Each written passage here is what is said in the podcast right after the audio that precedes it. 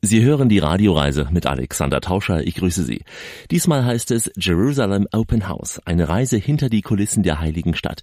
Eine Tour in sonst geschlossene Häuser, eine Reise zu bewegenden Orten und bewegenden Menschen und natürlich ein paar der Klassiker von Jerusalem. Freuen Sie sich unter anderem auf den Zionsberg von einer ganz besonderen Perspektive aus. Besuchen Sie mit mir die spektakulärsten Ausgrabungen des 20. Jahrhunderts und äh, kommen Sie mit in ein besonderes grünes Tal von Jerusalem mit heiligen Quellen und feiern Sie dort den Schabbat ganz privat in Familie in einem idyllischen Refugium.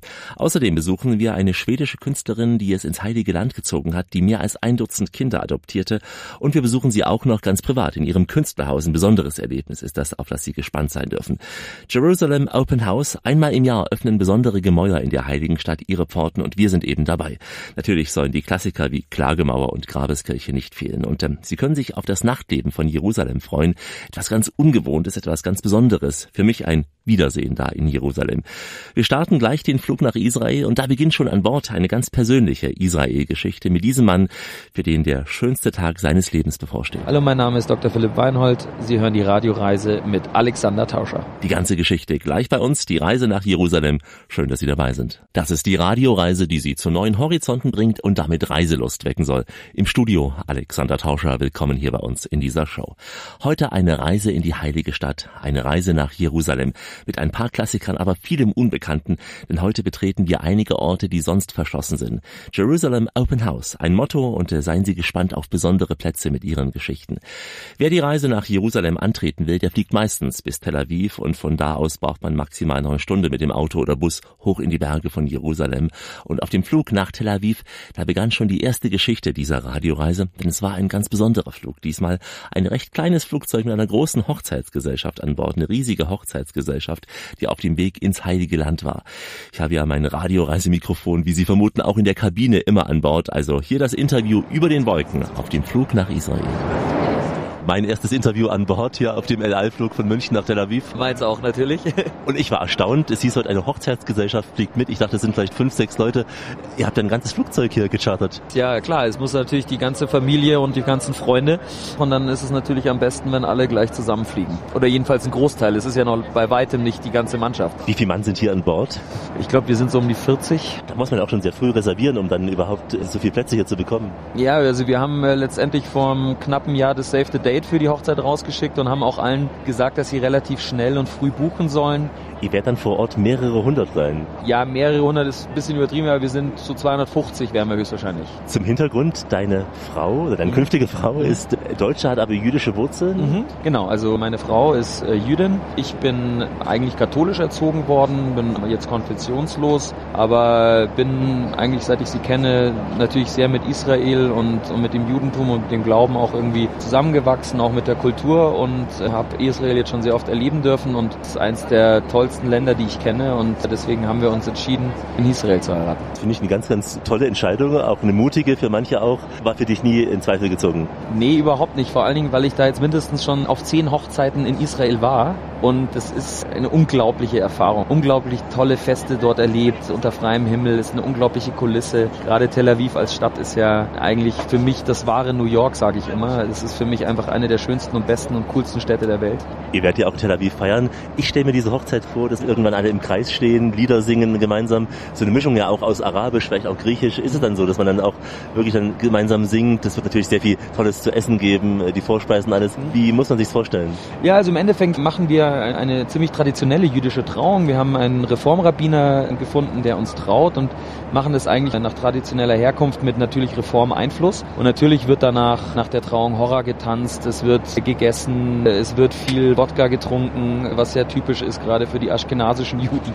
Also von daher, da sind schon viele traditionelle Einflüsse mit dabei. Und es wird koscher gegessen. Ja, genau. Das ist gerade auch in, in Israel natürlich von den Veranstaltungsorten auch immer Pflicht. Also bieten nur koscher auch an und das ist auch völlig in Ordnung so und es ist trotzdem super lecker. Vom Alkoholkonsum etwas gedämpfter als bei uns in Deutschland? Ganz im Gegenteil. das kann ich wirklich bestätigen, ganz im Gegenteil. Also es kommt auf jeden Fall ran, wenn nicht teilweise übersteigt es das alles. und die Stimmung dann schon, Gesänge auch, Tanzen auch, ja. Absolut. Vielleicht auch Friedenslieder, Shalom Alechem, sowas? Genau, also bei der Trauung selber laufen ja vor allen Dingen solche Lieder und dann eben vorm Horrortanzen gehen natürlich dann auch, oder während des Horrortanzens kommen natürlich die typisch israelischen Gesänge und es ist ja auch ganz typisch, dass man in Israel halt immer Bands hat, ja, und deswegen wird die Band auch ganz viel äh, israelische Musik spielen. Und ihr werdet dann noch ein paar Tage dranhängen, in, in Tel Aviv bleiben? Mhm. Also wir werden noch ein bisschen, drei, vier Tage noch ein bisschen ausspannen nach der Hochzeit und dann äh, zurückfliegen. Wie schwer war das zu überzeugen, die Bekanntschaft und Verwandtschaft jetzt mit nach Israel zu fliegen? Also eigentlich war das überhaupt kein Problem. Es waren alle total begeistert von Anfang an, weil sie natürlich auch mitbekommen haben, wie begeistert ich immer war. Ich meine, von Rominas Seite her ist es sowieso kein Problem. Da ist ja jeder sowieso schon seit Kindheit immer da und weiß, was da los ist. Aber gerade von meiner Seite war jeder sehr, sehr neugierig und es war hervorragend. Jetzt zwei sind Sie ja schon oft Israel gereiste. Mhm. Bei mir springt auch immer ein bisschen jetzt auch Angst mit, zumindest Respekt. Geht es mhm. ja auch so, aber es ist anders, wenn man vor Ort ist. Mhm. Also ich muss ganz ehrlich sagen, dadurch, dass ich jetzt schon so oft da war, schätzt man das irgendwie anders ein. Du bist jetzt Arzt in Deutschland. Die besten Ärzte heißt es immer sind in Israel. Kann es für dich mal in Frage kommen, nach Israel zu gehen, an die Hadassah zum Beispiel nach Jerusalem und dort zu ordinieren? Ja, vielleicht mal ein Fellowship oder sowas, aber grundsätzlich äh, dort zu leben oder dort zu arbeiten ist jetzt nicht mein Ziel. Ich denke, da sind wir in Deutschland gut aufgestellt und fühlen wir uns auch wohl und es soll auch unsere Heimat bleiben, aber vielleicht mal ein Fellowship und sowieso haben wir ja Kontakte darüber, das kann schon mal in Zukunft passieren. Und zum jüdischen Glauben zu konvertieren, kommt das in Frage?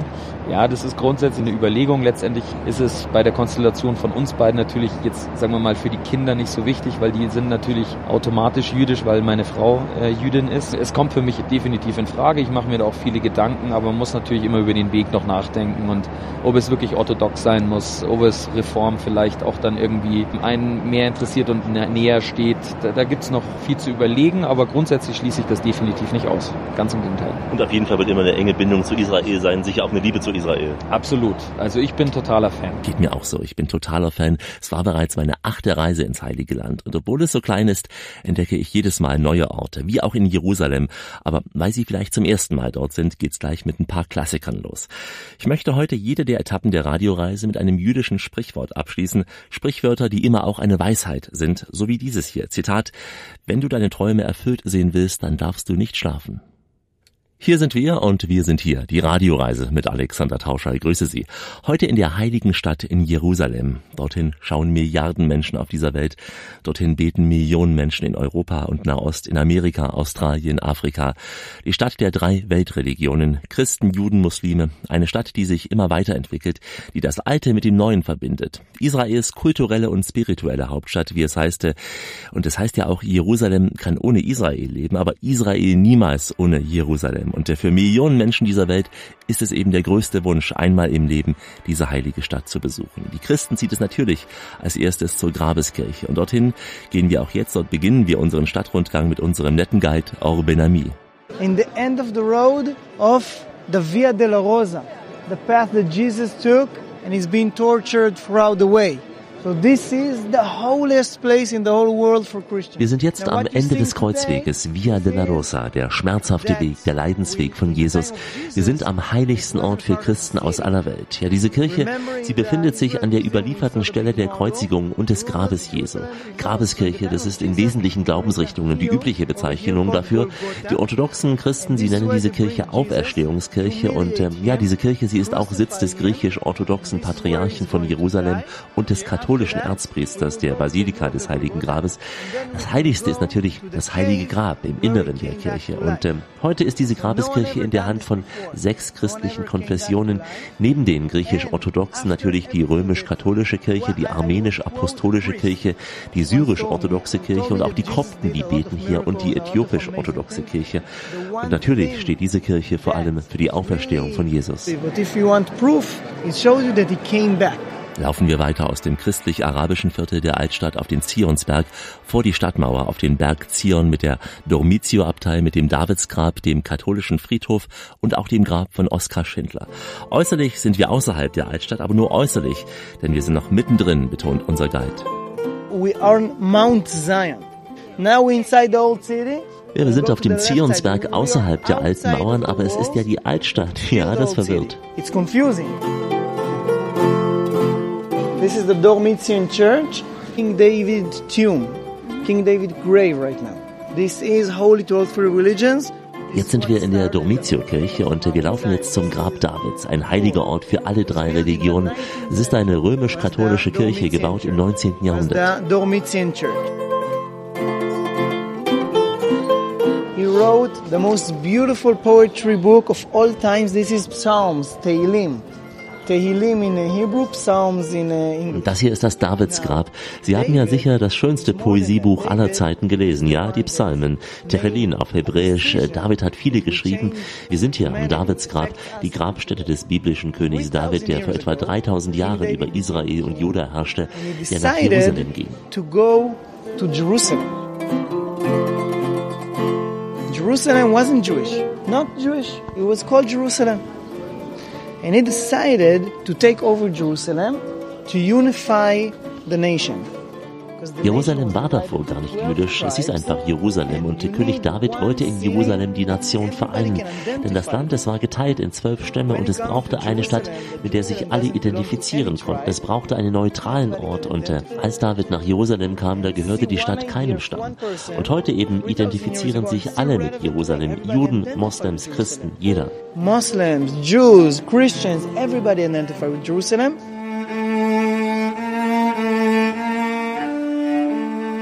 King David is not only the beginning, it's also the end. Because according to Judaism, and Christianity believed in it also, ja, und David ist nicht nur der Beginn, er ist auch das Ende.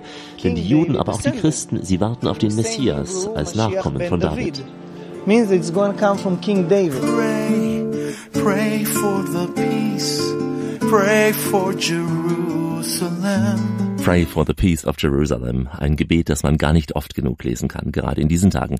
Übrigens in einem Nobelhotel in der Innenstadt von Jerusalem gibt es dazu ein neues Kunstwerk. Vögel aus Porzellan hängen da in der Luft vor eben dieser Schrift. Pray for the Peace of Jerusalem. We're looking to the west. First of all, just behind us, minaret. Why is it minaret? Wenn wir uns jetzt nach links drehen, dann sehen wir, ja, ein Minarett. Das war einmal eine Moschee in der Mamluk-Zeit. Sie machten es zur Moschee, sie zerstörten die christlichen Symbole im Abendmahlsaal bis ab zwei. When we look to the east side, today it's very hazy, but on a good day you can see the mountains of Jordan. Und wenn wir uns jetzt nach Osten drehen, dann sehen wir, also heute ist es ziemlich diesig, aber sonst sehen wir von hier aus schon die Berge von Jordanien sehr nah. Aber wir sehen alle hier den Ölberg und wir sehen den Friedhof, den ältesten jüdischen Friedhof der Welt und auch der größte.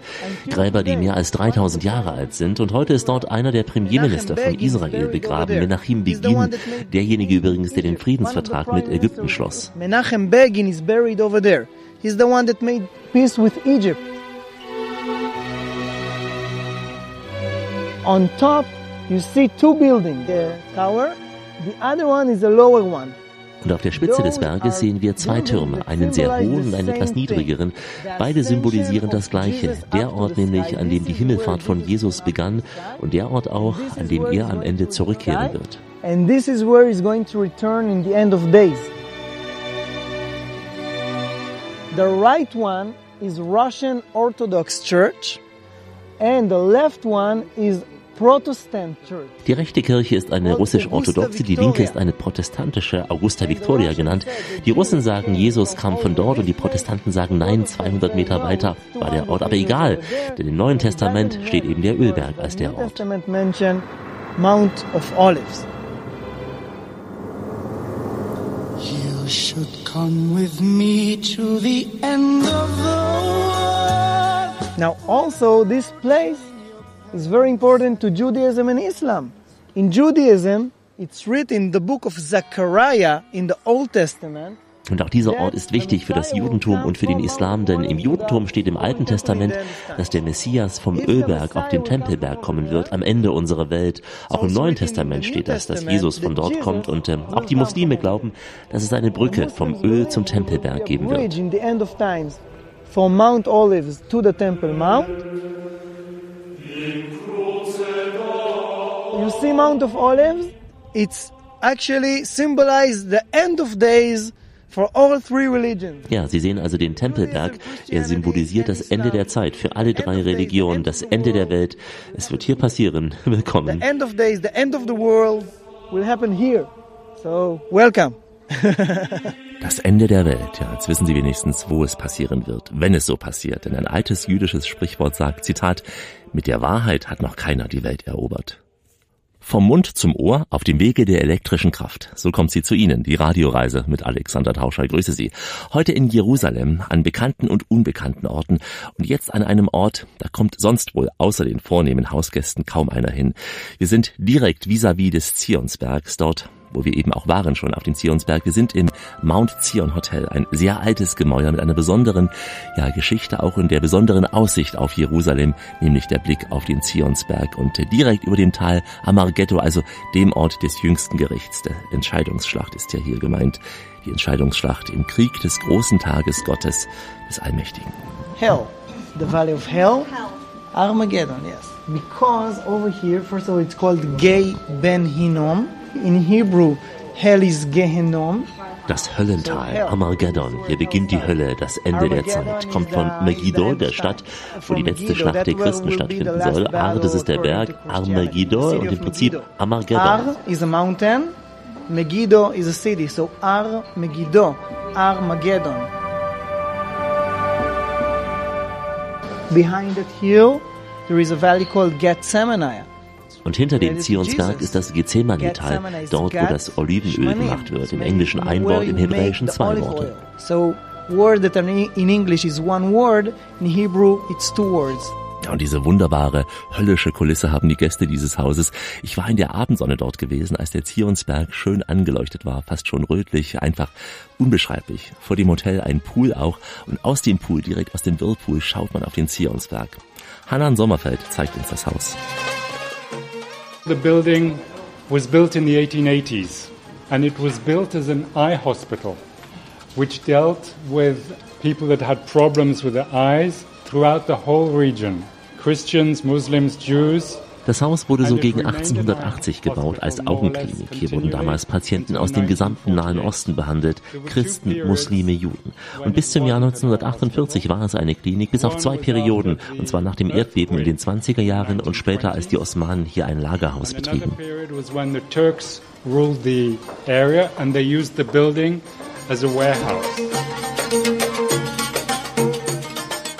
In 1948, during the War of Independence, there was contact made between building and people in the old city. Im Jahr 1948, im Unabhängigkeitskrieg, gab es zwischen unserem Haus und den Menschen in der Altstadt ein Transportkabel, mit dem nachts zum Beispiel Medikamente zu den Menschen gebracht wurden. Tagsüber lag das Kabel ruhig am Boden und es war über viele Jahre ein Geheimnis.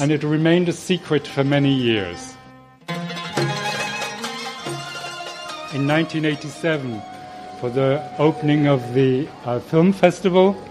Ja, und zur Eröffnung des Filmfestivals im Jahr 1987, da lief Philippe Betty auf diesem Seil ohne Sicherheitsgurt von unserem Haus bis in die Altstadt.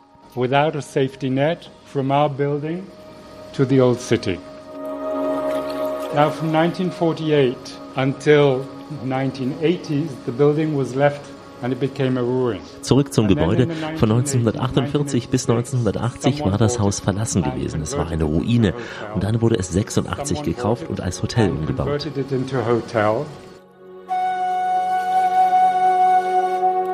The style of the architecture, the Moroccan furniture and the Middle Eastern uh, decor suits the style. It's an authentic Sehen Sie diese Architektur, das Möbel aus Marokko, das Dekor aus dem Nahen Osten, all das macht den Stil aus, so wie zum Beispiel ein echtes Hammam, das früher ein Wasserspeicher war.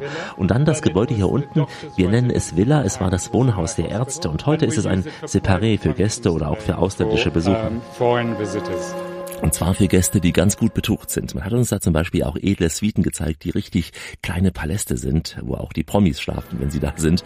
Immer auch mit dem Blick auf die Altstadt. Eine so quirlige Stadt. Und trotzdem ist dieser Garten vor dem Hotel eine Insel der Ruhe. Man hört nur die Vögel und ab und zu auch die Glocken der Kirchen. Notice how quiet it is. We're in the center of Jerusalem. You hear birds. That's what you hear. Spüren Sie diese Ruhe? Ja, wir sind im Zentrum von Jerusalem und Sie hören Vögel hier. Und das ist es, was Sie hören. Am Wochenende hören wir die Glocken und der Wochentags die Gebete der Muslime. Es ist ein Luxus, hier zu übernachten, aber es muss kein Luxus sein, den Geist von Jerusalem zu spüren, hier im Whirlpool, die Glocken auch zu genießen. Hat sicher seinen besonderen Reiz. Werden Sie nicht neidisch, denn, wie heißt es so schön in einem jüdischen Sprichwort, Zitat, den wahren Geschmack des Wassers erkennt man erst in der Wüste. Wir reisen über die Ozeane, wir reisen in die Berge, auf Dörfer und in große Städte. Und manchmal sind wir auch nur zwischen Himmel und Erde unterwegs, so wie heute in Jerusalem. Die Radioreise mit Alexander Tauscher ist hier, grüße Sie, zu Gast in der Stadt der drei Religionen. In einer Stadt, in der man auf Geschichte läuft, auf alten Steinen und an alten Mauern. Wir gehen jetzt mal in ein neues Gebäude, das sich aber mit der ganz, ganz alten Geschichte befasst, das Israel-Museum. Die größte Kultursammlung des Staates Israel, ein großer Park mit beeindruckenden Exponaten und der Archäologe Joach Fachi ist dort unser Guide. This is one of the 10 biggest museums in the world of its kind. It's an encyclopedic museum. It's called Israel Museum. It's in Jerusalem, but it's not dealing only with Israel. Das Museum nennt sich zwar Israel Museum, es befindet sich in Jerusalem, aber es beschäftigt sich nicht nur mit Israel und der Geschichte der Juden, sondern mit aller Art von Kunst aus aller Welt, aus allen Zeitperioden.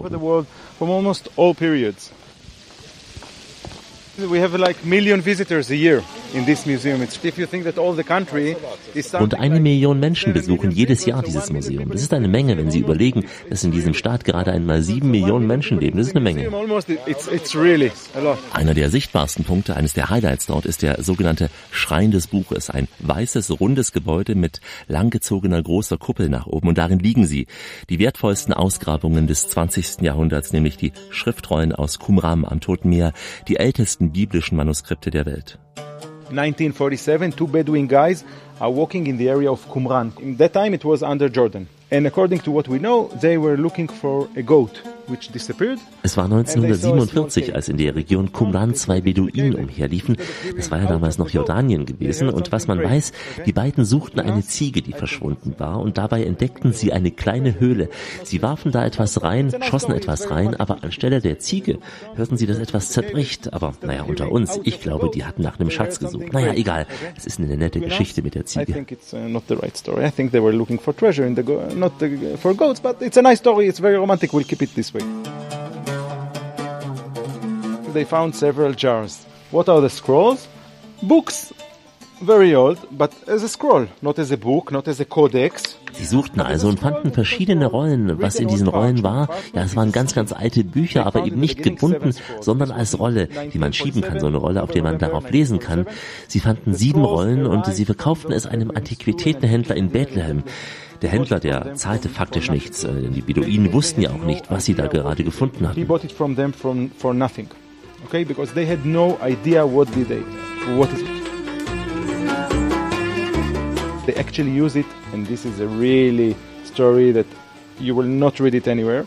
But what we know, that they beginning they used some of the scrolls to Und die Geschichte, die Sie wohl nirgendwo lesen werden, das ist, dass diese Beduinen die Rollen, also diese Schriftrollen, als Klebehalter für ihre Ledersandalen genutzt hatten. Sie hatten die Sandalen da geklebt.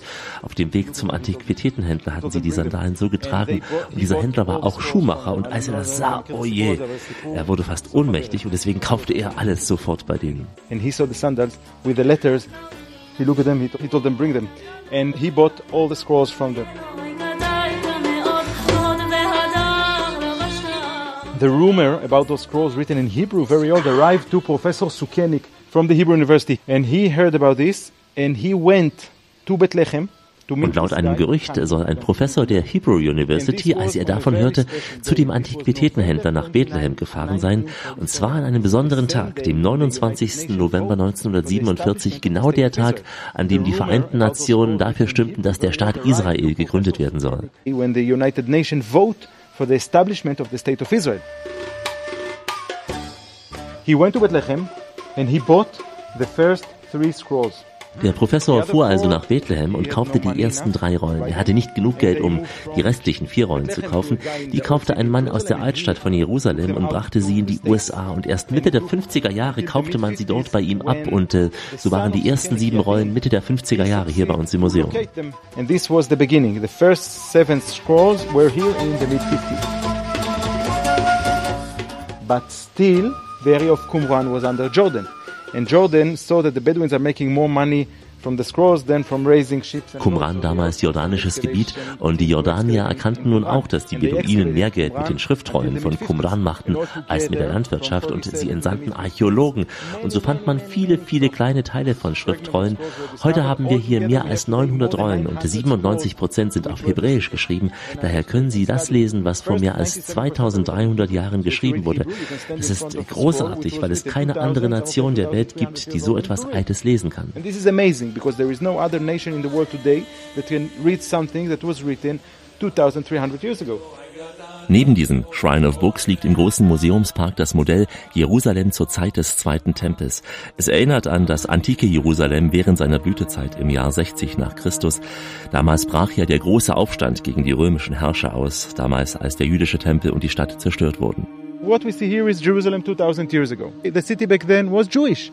Maybe there were some Roman officials, maybe some Roman soldiers on behalf of the Roman emperor.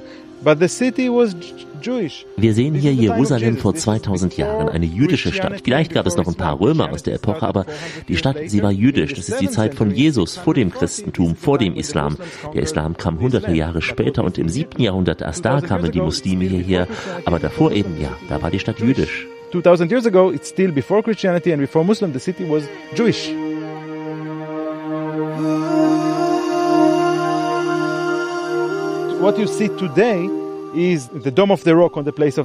Das, was Sie heute in Jerusalem sehen, den Tempelberg, die Al-Aqsa-Moschee, wurde 800 Jahre später gebaut als das, was Sie eben hier sehen. Very late, 800 years after what you see here.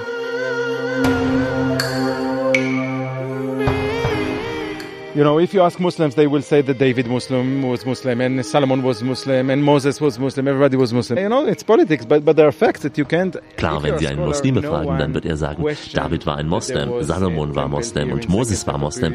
Das ist alles Politik, aber hier, das sind Fakten. Sie sehen den zweiten Tempel 700 Jahre vor den Muslimen. Wir kennen ja den Zeitpunkt, als Mohammed von Mekka nach Medina zog und hier gab es eben diese Stadt. Denn hier, hier waren doch davor keine Dinosaurier, oder? What was here before? Dinosaurs? No. Okay, there are facts. You can't. Ja, Sie merken es, wir sind schon wieder am großen Zankapfel dieser Region. Ein Streit um die Wahrheit, um die Worte auch. Und wie sagt ein jüdisches Sprichwort so schön, Zitat, die ganze Welt ruht auf der Zungenspitze.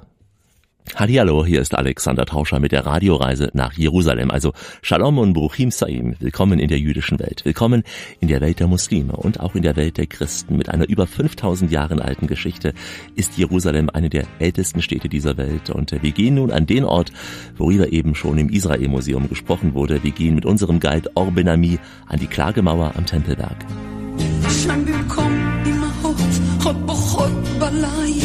שם במקום עד קוראות אפיים, לוחשות את שמך, או ירושלים, שם הינך עיר שלום.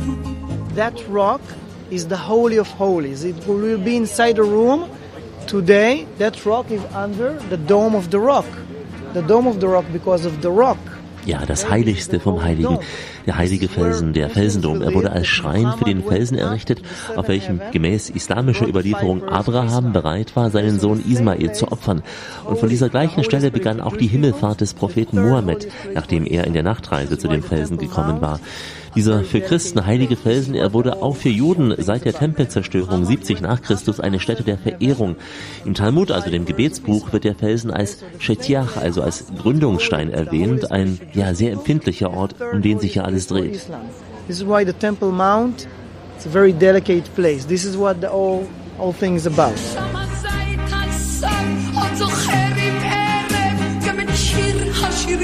גם יפחת החרב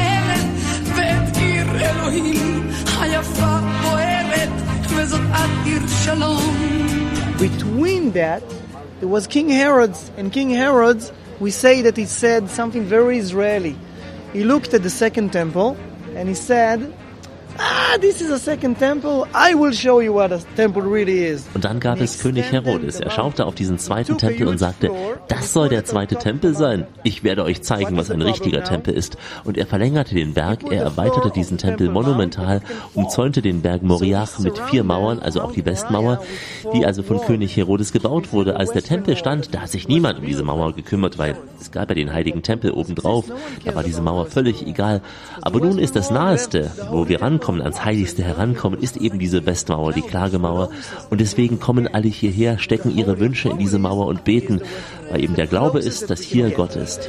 This is why everybody come here and they put notes and they pray, because the belief is that God is present in this place. Von allen Türmen der Stadt wehen endlos weit, große Träume, reiche Vergangenheit. Und vielleicht kommt bald eine schöne Zeit. Möge dieser Wunsch von Dalia Lavi irgendwann erfüllt werden, hoffentlich sehr bald. Es sind sicher schon Millionen kleine Zettel mit Wünschen nach Frieden und Glück zwischen die Steine der Klagemauer gesteckt worden. Manchmal hat man den Eindruck und das Gefühl, dass niemand diese Zettel gelesen hat. Aber der Blick zurück zeigt, es war nie richtig ruhig in Jerusalem. In den letzten 3000 Jahren, da wurde Jerusalem erobert, zerstört, wieder aufgebaut. Jedes Zeitalter hat ein Merkmal hinterlassen und äh, vieles sehen wir über der Erde und immer wieder auch unter der Erde. Neues jetzt auch. Neues Altes, was gefunden wurde. Wir gehen jetzt dahin, wo man nicht jeden Tag hinkommt, in die Davidstadt, südlich des Tempelbergs, westlich des Kidrontals. Es ist der älteste besiedelte Teil von Jerusalem. Besucher sehen hier zum Beispiel Beispiel den Teich von Siloa, die Gihon-Quelle oder auch den Hiskia-Tunnel. Und wenn man durch diesen Tunnel läuft, dann sieht man auch doch das Wasser von dieser ganz, ganz alten Quelle. Und dorthin führt mich nun unser Guide Michael Baron. What we see above the surface is only the tip of the iceberg. We're seeing just the very last phase of a very, very long and complicated story. So if we was wir in Jerusalem an der Oberfläche sehen, das ist nur die Spitze des Eisbergs. Das ist nur das letzte Gesicht einer langen Geschichte. Jetzt stehen wir zum Beispiel vor diesem schönen Olivengarten. Vor etwa 15, 20 Jahren, da war das hier eine Müllhalde gewesen. Da wusste man nicht, was hier ist oder sein sollte.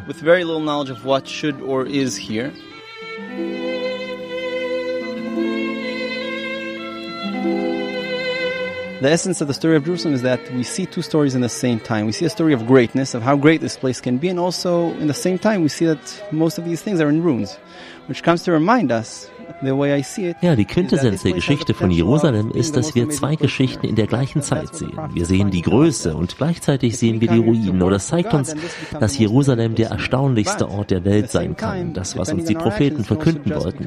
Wenn wir hierher kommen, um für Gott zu arbeiten, dann ist es der erstaunlichste Ort, wenn wir für Gott arbeiten. Aber wenn wir kommen, damit Gott für uns arbeitet, dann nicht. Well, then it's not. Na, das klingt schon fast wie das Wort zum Tage, aber solche geistreichen Sätze müssen eben sein auf unserer Tour durch Jerusalem. Wir feiern gleich Schabbat und zwar wie bei uns das Wochenende. Party am Freitagabend, der hier Donnerstagabend ist und dann ein besinnlicher Schabbatabend am Freitag, ganz in Familie und dann ein besonderes Gebäude, was sich für uns öffnen wird. Und äh, ja, mir öffnen sich immer wieder auch die Herzen und auch der Zufall des Lebens. Es gibt zwei überraschende Wiedersehen in der heiligen Stadt, zum Beispiel mit dieser Frau.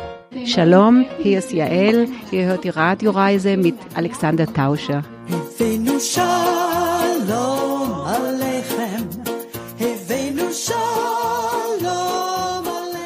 Venu Shalom Alachem. Und noch ein Spruch gebe ich Ihnen mit auf die Reise.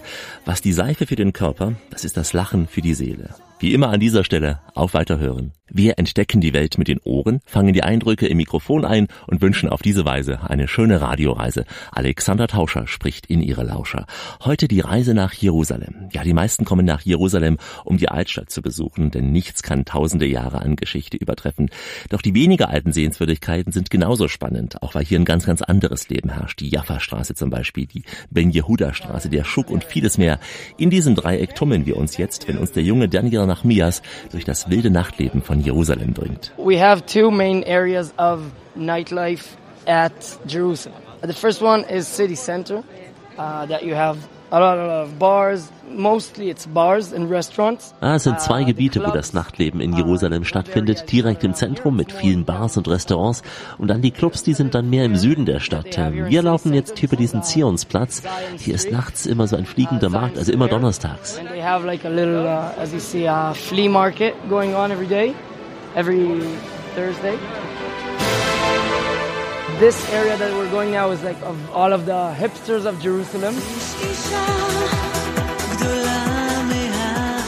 The hipster community is around there. Oh, around there is like, I, I would say, like kind of a scene So, jetzt gehen wir in die Straße Schleonzion Amalkar. Hier sind die ganzen Hipsters von Jerusalem. Hier ist so eine Szene, naja, ich würde sagen, alte und gute Bars. Und äh, wir laufen jetzt mal hier vorbei an der Tachlit Bar. Das heißt im Englischen Record, Schallplatte, das radiofreies Jerusalem. Das hatten wir hier. Jerusalem Radio, like the Kol Yerushalayim HaChofshit. It's like a, a bar with a radio inside that they have brought, like they broadcast live all the time.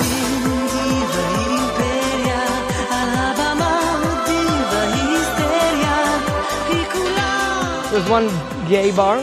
It's called the Cassette. It's a gay bar. Dann haben wir eine Schwulenbar hier, die heißt Kassette. Ja, jetzt laufen wir an einer Bar vorbei, die für ihre Chips bekannt ist. Hier gibt's nur Chips und dann gibt's noch die Videobar, auch eine And Schwulenbar. You have also the video. That's also a, a gay bar.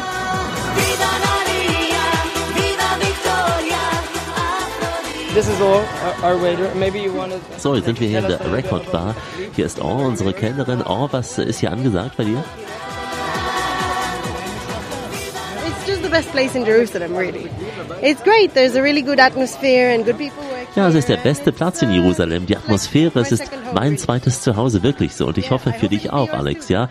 Immer wenn du nach Israel kommst, dann besuchst du uns doch hier in der Record Bar. Yeah, I hope it'll be yours too. Every time you come to Israel, you come to the record.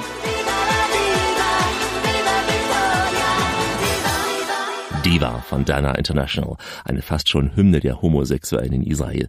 Wir saßen ganz entspannt draußen vor dieser Bar in einer lauen Sommernacht am Donnerstag, der ja Ausgehtag vor dem Schabbat, wie bei uns der Freitagabend. Wir tranken einen besonderen Schnaps, ein wenig Zitrone drin und auch Anis, ein Schnaps, der sehr im Trend in Israel ist, wie unser junger Guide Daniel betont, ein richtiger, drahtiger, schlanker, sportlicher Typ. Er ist ja selbst auch Geschäftsführer einer Bar in Jerusalem. It's called 2B60. It's made up north in Haifa. Like uh, our funny waiter said, it's a really shitty and cool Israeli liquor. Der Schnaps heißt To Be 60, wird nördlich von Haifa hergestellt. Ein wirklich cooler, verrückter israelischer Likör und ja, trinkt einfach jeder hier bei uns. äh. Und ja, keine Hochzeit, auf der man nicht so sechs bis zehn dieser Flaschen beim Feiern trinkt, ja. Six to ten bottles like this. Ja, in diesem Sinn, Lechaim, zum Wohl. Und als wir so schön beim Schnaps saßen, da kam der Chef der Bar zu uns, er heißt Shai, und ich erinnerte mich ganz, ganz dunkel, dass ich mit ihm ja doch schon vor zwei Jahren mal gesprochen hatte. Mir war alles klar, ah, es war Shai. Ein herzliches Wiedersehen in dieser heiligen Stadt. Ich fragte ihn, weil ich mich dran erinnerte und mir das sofort dann auffiel, warum denn das Logo von Radiofreies Jerusalem nicht mehr vor seiner Bar zu sehen ist. Hier das Gespräch mit Shai.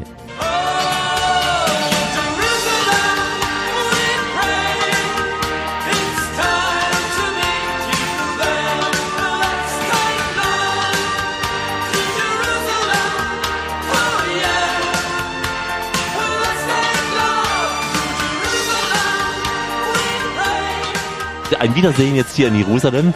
Im Oktober vor zwei Jahren war ich schon mal hier zu einer Nightlife-Tour, schon zu einem Amerikaner. Wir hatten einen Nightlife-Guide. Itamar war es. Ja, der Itamar Targan. Er ist äh, nebenan. Im Prinzip, wir haben uns entwickelt. Wir haben den, äh, den Sender, den Internetsender zerschlossen. Warum habt ihr ihn geschlossen, diesen Sender? Ich glaube, dass äh, wir sind eine Kiezkneipe und im Prinzip ist es ist genauso wie ein äh, wie ein Community Center. Wir haben die gleiche Stammtische, die wir vor zwei Jahren ge gehabt, sondern jetzt haben wir keinen Sender, weil es war zu kompliziert zu operieren allein ohne Hilfe. Es war ein selbstständiges Radiosender und braucht Kohle dazu. Wobei der Name schon sehr cool war. Radio Freies Jerusalem. Und das ist ja eine Welt, die hier nicht so wahnsinnig frei drumherum ist. Mhm. Ja, aber wir haben den Namen schon erwechselt, weil die Leute haben den Platz, ein Radio selbstständig genannt. Und dann haben wir da damit gekämpft vor ein Jahr. Und dann haben wir, okay, machen wir Schluss mit, mit dieser Idee und die, die Kunden haben die Namen schon gewechselt, entschieden. Jetzt heißt ihr Record. The Radio.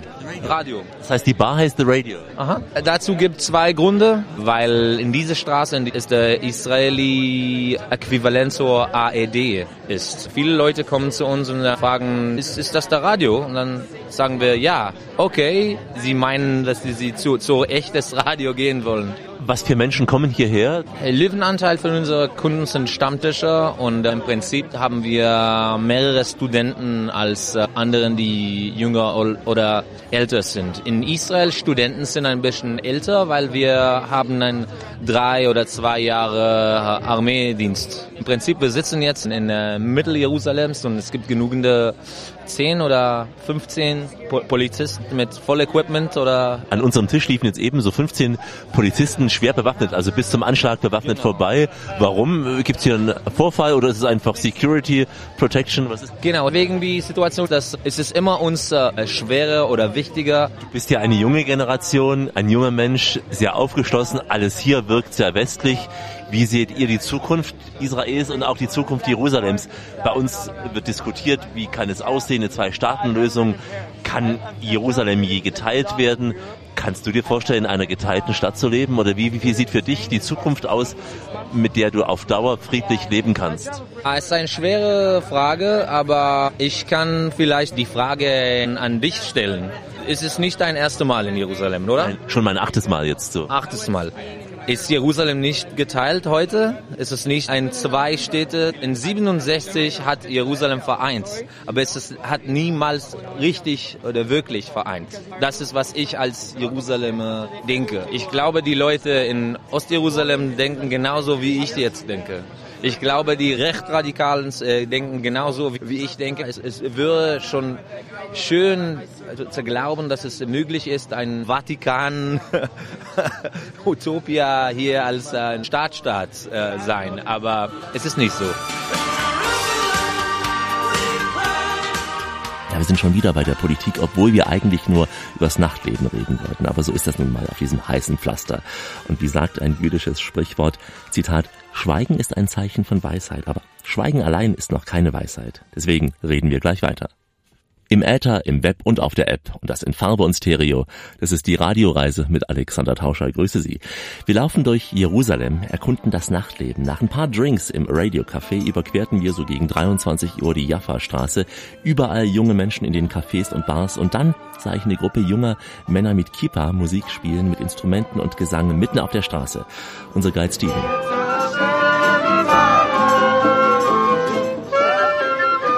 It's a religious tune. saying, I say, I say, I say. Yeah, you, you can also use it on the Sabbath. You can also say yeah. it during the week. Das sind religiöse Gesänge. Sie singen Ich sage, ich sage, ich sage. Musik zum Schabbat. Also sie singen über die Schönheit von Jerusalem. Die jungen Leute sind so ja in der Mitte zwischen modernen und orthodoxen Juden. They're between modern Orthodox and ultra Orthodox. They're between.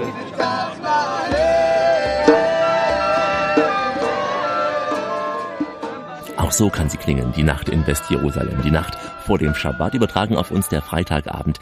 Die Cafés sind brechend voll, eine ganz lebendige Szene hier. Alles ist vertreten vom Rock-Blues-Schuppen bis hin zur Retro-Bar und die war wirklich ganz versteckt gewesen, diese Retro-Bar, hinter einem Bücherregal, ganz dezent das Bücherregal, fast unscheinbar und dann öffnet sich dieses Bücherregal nach links und rechts aus diesem Vorraum heraus. Es öffnet sich und man ist mittendrin in der Bar. Ein Tipp ist das kleine Viertel Nachalat Shiva, also mit engen Gassen auch, mit Bars. Nachalat Shiva, merken Sie sich das?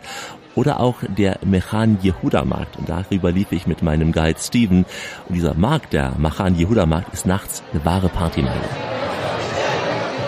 We're just entering the Shuk, the market. It's called uh, Machane Yehuda. So, wir laufen jetzt gerade in den Markt, in den Schuk. Hier werden natürlich Lebensmittel verkauft. Händler verkaufen Nüsse, Gemüse, Fleisch, Wein, alles.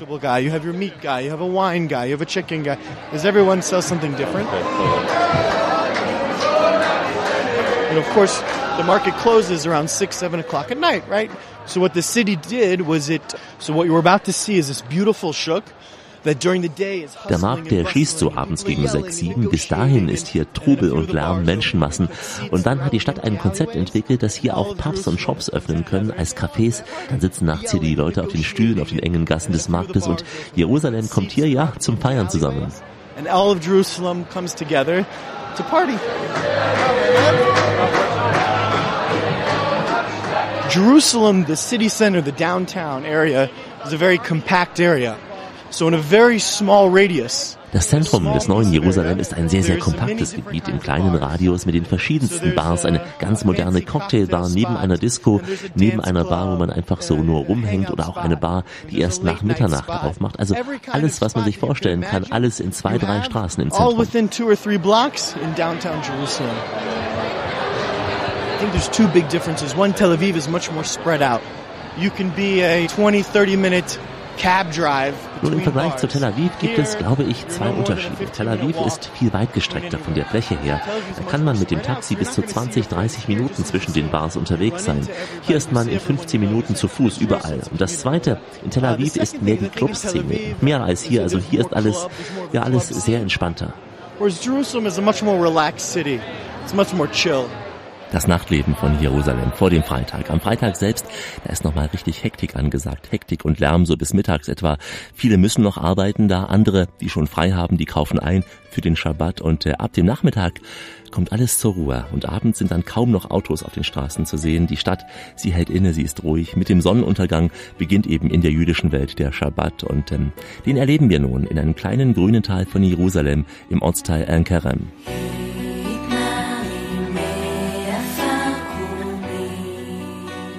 We are in the town of the neighborhood of Enkarem, which is within the municipal boundaries of Jerusalem. It's unique because it doesn't feel like the city. Wir sind hier in Ankerem, ein Teil der Stadt Jerusalem, aber es fühlt sich gar nicht so an wie Jerusalem. Man nennt es die Schweiz von Jerusalem in den judäischen Bergen. Es ist sehr erholsam hier, mit Wohnhäusern auch, die schon hunderte Jahre alt sind. Auch das Haus, das wir jetzt besuchen, ein sehr alter Bauernhof, aber mehrfach wurde er umgebaut. As a farming house that went through many transformations. Unser Guide Toshibar meinte hier eines der Privathäuser, das bei Jerusalem Open House seine Tore für jedermann öffnet. Und so konnte ich in der Küche bei Ofrat über die Schulter schauen bei ihr, als sie gerade einen Salat für den Schabbatabend geschnitten hatte.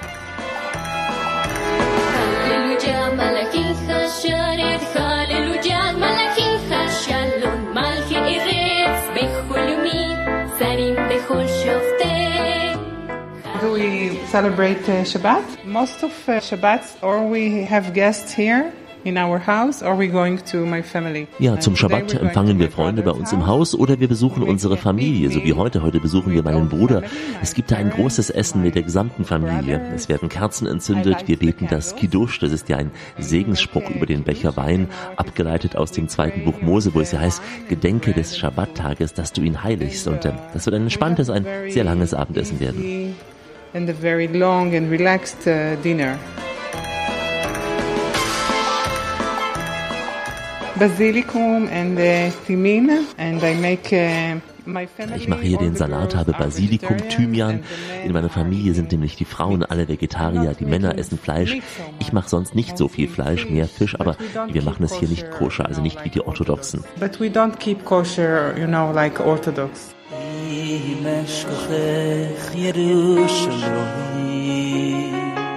After food, sometimes we sing different songs, Shabbat songs and Jewish songs, like Shalom Aleichem. Shalom Aleichem will most. nach dem Essen singen wir ab und zu natürlich Shalom Aleichem am häufigsten, aber es gibt ja noch viel mehr. Aber ja, Shalom Aleichem heißt sehr schön Frieden für uns alle. Shalom Aleichem, it's peace for every one of us. Shalom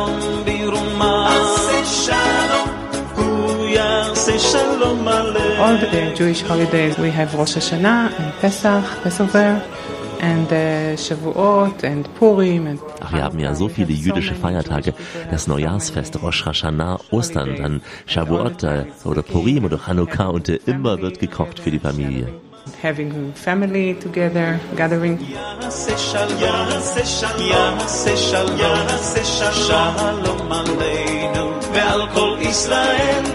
So feiert diese Familie den Schabbat. Wir gehen gleich in ein ganz anderes offenes Haus in diesem Ortsteil Ankerem von Jerusalem und erleben eine ganz besondere Liebesgeschichte zum Schabbat auch noch. Also eine irdische Freude. Denn es heißt ja so schön, Zitat, im Paradies werden mehr Verbote sein als in der Hölle. Das ist die beste Reise Ihres Radios. Alexander Tauscher mit der Radioreise. Grüße Sie. Heute in Jerusalem, auch unter dem Motto Open House. Wir besuchen Häuser, die sonst meist verschlossen sind für die Allgemeinheit. So zum Beispiel eine alte, prächtige Villa im grünen Teil von Enkerem. Und wenn man durch dieses Tor in diesen Garten läuft, da fühlt man sich sofort wohl. Es sind alte, große Bäume hier, gemütliche Sitzecken, ein offenes Haus, offen in allen Beziehungen. Denn die Gastgeber leben vom Besuch. Rachel und Gilad. Und äh, Sie hören es gleich, der Gilad ist kein geborener Gilad. Es ist Günther aus Österreich, der sich nun Gilad nennt, Költringer Nathaniel. Während einer Familien-Schabbatfeier, da durfte ich ihn da besuchen.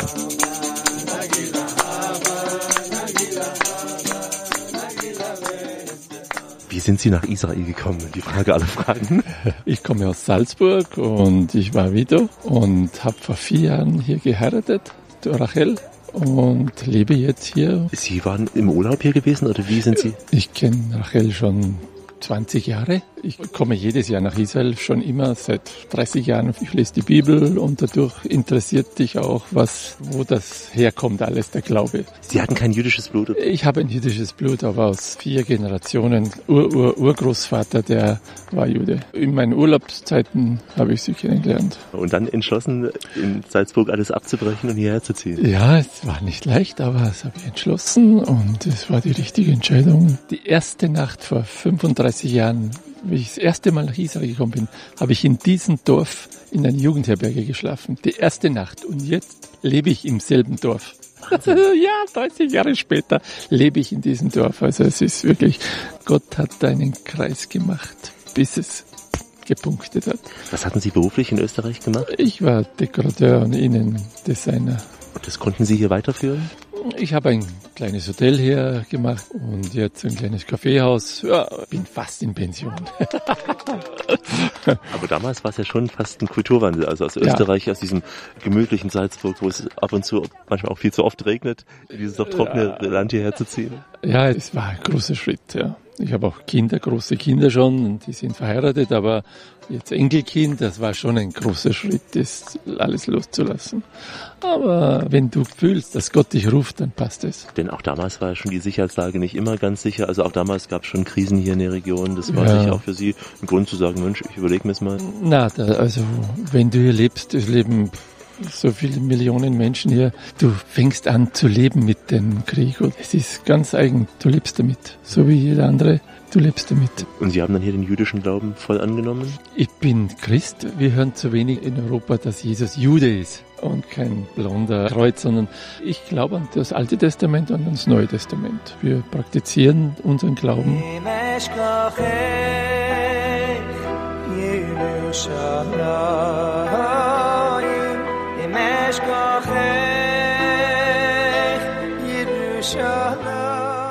Ein wunderbares Anwesen, wenn Sie es unseren Hörern mal beschreiben, was ja. damit auf sich hat. Also es wirkt wie ein kleines, ja, wie in Toskana, so ein kleines Ferienhaus. Man könnte ja. denken, man ist Toskana.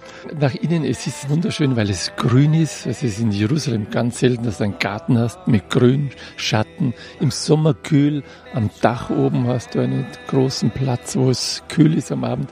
Aber wenn du nach innen ins Haus gehst, dann siehst du, das ist ein altes Haus, ein Steinhaus und das ist 800 Jahre alt. Ja, das haben wir renoviert und jetzt leben wir im ersten Stock und herunten im Erdgeschoss. In dem alten Trakt feiern wir die jüdischen Feste Kabbalat Shabbat, so wie heute, Freitagabend, und feiern eigentlich die Feste so, wie Jesus gemacht hat. Jesus hat genauso Talit gehabt, diese Unterleiberl mit den Quasten und Bar Mitzvah, die zwölf Jahre alt war, wo er nach Jerusalem gegangen ist, das lesen wir alles in der Bibel. Und wenn du hier lebst, auf einmal wird die Bibel real. Das wir sehen jetzt so am Vorabend des Schabbats so einen festlich gedeckten Tisch. Kommt genau. die Verwandtschaft zum Essen? Wir reden immer Leute an, sprechen Leute an oder die Leute sprechen uns an. Wer seid ihr? Woher kommt ihr? Und dann sagen wir, ja, wir sind die und die. Und am Freitag gibt es Kabbalah Shabbat. Wir laden euch ein. Wollt ihr kommen? Und die sagen ja. Jeder will kommen. Ist es gratis? Ja, klar, das können wir jemand mitnehmen. Ja, klar, nehmen wir. Und dann können wir hier über den jüdischen Jesus reden.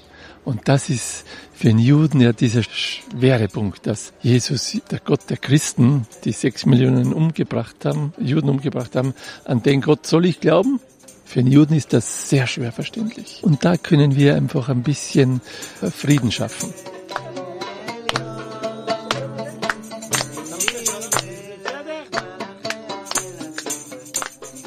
Wie oft kommen Sie noch zurück nach Österreich? Schon alle drei, vier Monate besuche ich meine Kinder und Enkelkind. Klar, also man bricht das nicht ganz ab, aber neue Heimat ist Israel, Jerusalem.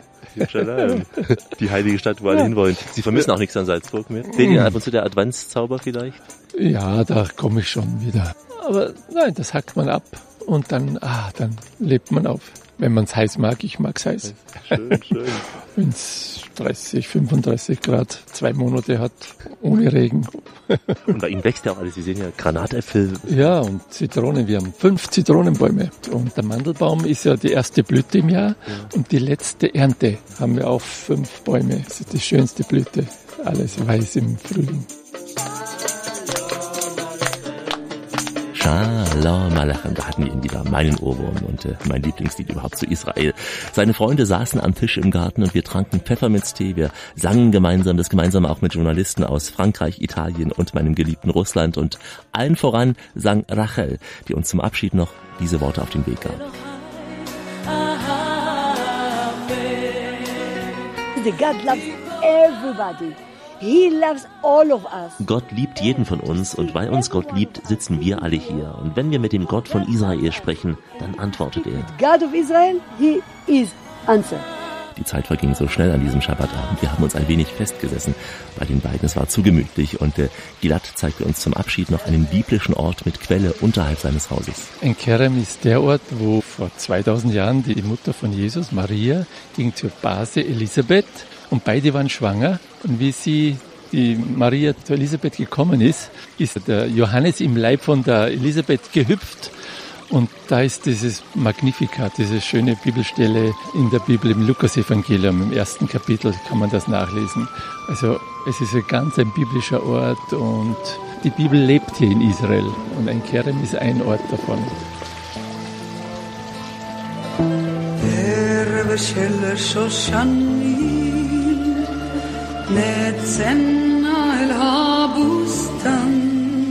Hier ist die Johanneskirche und da ist Mosaiken ist dieses Gebet beschrieben, also in verschiedenen Sprachen. Sehr viele Pilger kommen. Dadurch, weil unter Anführungszeichen ein christlicher Ort ist, ist auch am Schabbat die Restaurants offen. Jetzt kommen auch die Juden und gehen hier essen. Also es ist ein sehr beliebter Ort. Wieder etwas gelernt auf dieser Etappe der Radioreise, wobei uns ein jüdisches Sprichwort sagt, Zitat, was nützt mir meine Weisheit, wenn die Dummheit regiert? Deswegen sind wir die Sendung, die Wissenschaft ganz ohne Wissenschaft. Die Radioreise mit Alexander Tauscher geht schon langsam in die Schlussetappe. Heute besuchen wir auch Häuser in Jerusalem, die normalerweise meistens verschlossen sind. Und so habe ich für den Schluss zwei ganz besondere Häuser für Sie aufgehoben. Zunächst besuchen wir die griechische Gemeinde von Jerusalem im Dr. Effledens Residence. Dort spielt uns Safiris Saforopoulos auf seiner Bouzouki ein paar alte Lieder aus den späten 20er Jahren. Lieder, die noch auf ältere Musik zurückgehen und die, die damals etwas modernisiert wurden. Und hier auch seine Geschichte. Ich helfe hier der griechischen Gemeinde, lebe gemeinsam mit dem Präsidenten der Gemeinde. Die Gemeinde ist nicht so groß, aber jeder hat ein besonderes Talent. Uh, with the Greek people. I used to draw churches in Israel 20 uh. Ich lebe nun seit etwa 20 Jahren in Israel, aber ich bin das ganze Leben gereist, immer wieder hin und her. Jetzt bin ich hier. And uh, now I'm always here.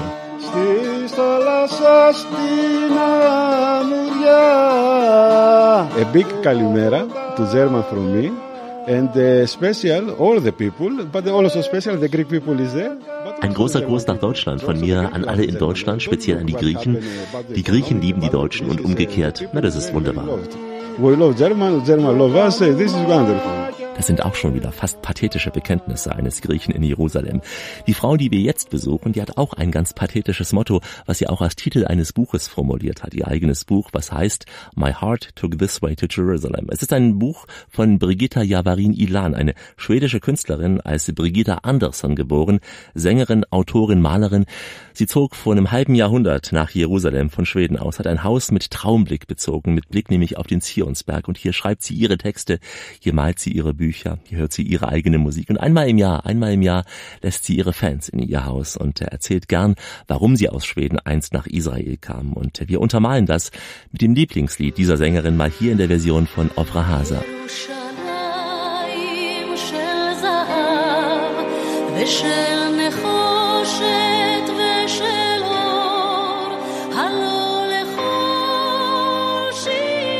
When I saw 67 War on TV, 1967, I said, I've got to be there. Als ich 1967 im Fernsehen den Krieg hier sah, sagte ich mir, du musst hierher, obwohl ich eigentlich gar nicht gläubig aufgewachsen bin. Wenn man mich damals fragte, warum sind sie hierher gekommen, da hatte ich damals gesagt, die Entfernung zum Himmel, die ist hier näher. Well, the distance between heaven and earth is shorter here. I just wanted to come. And here I am, for better or for worse. Nun, ich wollte einfach hierher kommen, für gute und für schlechte Zeiten, wie in einer Ehe. Ich glaube, ich kam, um zu bleiben, bevor ich hier war. I came in a little blue Volkswagen, model 71, drove from Sweden to Marseille. At that time the ferry went from there. Ja, ich kam mit einem blauen Kleinwagen aus Schweden nach Marseille. Damals fuhr noch die Fähre, nahm dann die Fähre von Marseille nach Haifa und äh, fuhr über Jerusalem nach Bethanien, denn dort war eine Wohnung für mich frei. Und dort begann ich Kindern zu helfen, zu adoptieren. Als erstes einen muslimischen Jungen und äh, ja, immer wieder habe ich auch in Kirchen gesprochen und äh, für die Liebe zu Israel geworben. In churches and places to invest love for Israel.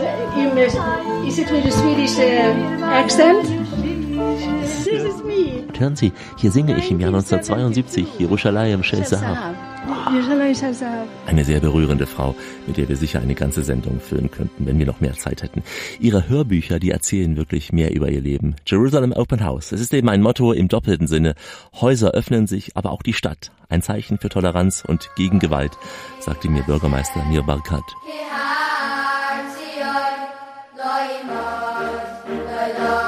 People come to see significant projects, pieces of art, an amazing architectural structures, but as important, it's the history and the story behind them. Menschen kommen hierher, um bedeutende Projekte zu sehen, Kunstwerke, großartige Architektur. Aber wichtig ist, die Geschichte dahinter zu verstehen. Und damit begreifen die Menschen die Geschichte, die zurückreicht bis in die Davidstadt vor 3000 Jahren. Der Reichtum der Geschichte und es ist heute auch ein Zeichen gegen jede Gewalt. Die Israelis, die Touristen, sie kommen hierher weiter. Das ist eine der Antworten, die wir dem Terror entgegensetzen. Wir werden weiter unser Leben leben, uns erfreuen an unserem Leben, unseren Geist weiterentwickeln. Es ist eine Einladung, die Schätze von Jerusalem zu entdecken. This is a welcome invitation for everyone to come and enjoy the treasures of the city of Jerusalem.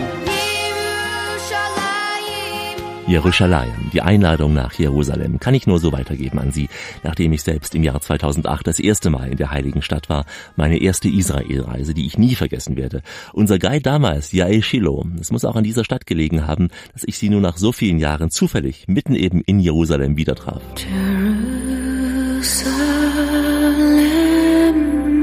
Nach sieben Jahren sehen wir uns wieder in Israel, Yael Shiloh. Shalom. Hallo, hallo. Ja, ich freue mich so, dich zu sehen wieder. Und ich freue mich so noch mehr, dass du jedes Jahr nach Israel kommst und dass du hast dich verliebt in dieses Land, meines Land. Und ich hoffe, dass das noch, du kommst immer wieder und wieder und wieder. Ja, du hast mich damals ja wirklich auf Israel gebracht, 2008 zum ersten Mal. Es war eine Reise von Ofdat über Jerusalem, Elat wieder nach Ofdat. Und einige in der Gruppe waren auch schon mehrfach seitdem da.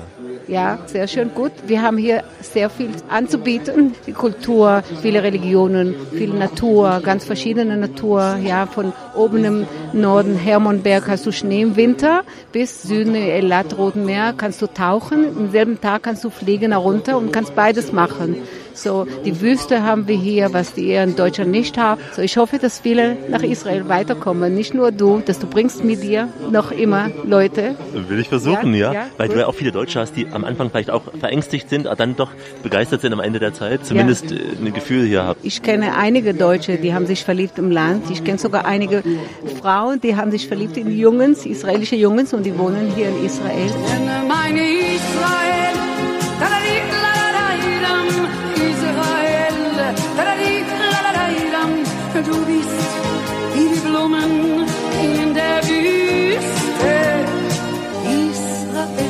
Es hat etwas wahrscheinlich in Israel, das reizt deutsche Leute. Ich weiß nicht, vielleicht, dass es mehr offen ist hier, so die Wärme auch, die Wärme von den Leuten. Und Angst kann man auch im Bett sterben, ja. Das kann gut sein, aber sicher werden Sie sich unsterblich in diese Stadt verlieben, wenn Sie mal auf die Reise nach Jerusalem gehen. Wir sind schon fast am Ende unserer Tour angelangt, eine Tour hinter die Kulissen der heiligen Stadt. Wir haben so viele Geschichten aus Jerusalem gehört, so viel Geschichte über diesen Ort begriffen auch. Eine Stadt, in der die Steine sprechen könnten und äh, Sie haben so viel heute erlebt und äh, so bleibt das letzte jüdische Sprichwort für heute, was da heißt, wirklich tot sind nur jene, an die sich niemand mehr erinnert. Wenn Sie sich nochmal an diese Reise erinnern wollen, unter www.radioreise.de können Sie diese Jerusalem Open House Sendung noch einmal in Ruhe nachhören als Podcast und nicht nur diese Israel-Sendung, auch eine Tour zum Beispiel vom Roten zum Toten Meer, eine Reise vom Toten Meer bis nach Jerusalem, eine Reise vom Golan bis in den Negev, eine kulinarische Reise durch Israel, Wine and Dine, eine Reise zum Jerusalem-Marathon oder auch eine Reise nach Palästina. All das unter www.radioreise.de. Wann immer Sie wollen, wo immer Sie wollen. Sie finden uns auch mit Fotos natürlich bei Facebook. Und ich verabschiede mich in den Sprachen der Welt, die Sie garantiert in Jerusalem hören werden, denn Jerusalem ist eben das Herz dieser Welt. Goodbye, ciao, adios, au revoir, das vidania. Natürlich, merhaba, salam alaikum und vor allem Shalom. Also lasst uns gehen auf die Reise nach Jerusalem.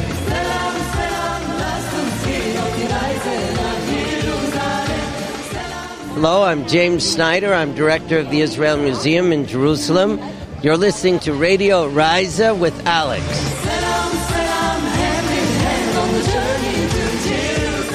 Shalom, ich bin Shai von dem Radiocafé in Jerusalem und ihr hört dem Radioreise mit Alexander Tauscher.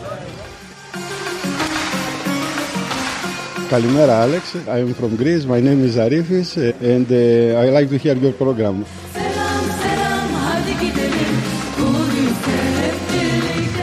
I am Birgitta Javari Lan, an artist and writer in Jerusalem, and uh, I'm just part of the Alex Radio show. My heart took its way to Jerusalem, and I think that's what Alex will share with you. Shalom Yerushalayim. Ich bin Alexander Tauscher, habe diese Sendung wie immer recherchiert und produziert, hoffentlich zu Ihrem großen Pläsier. Bleiben Sie schön reisefreudig, meine Damen und Herren, denn es gibt noch mindestens 1000 Orte in dieser Welt zu entdecken. In diesem Sinn, wie immer, bis bald.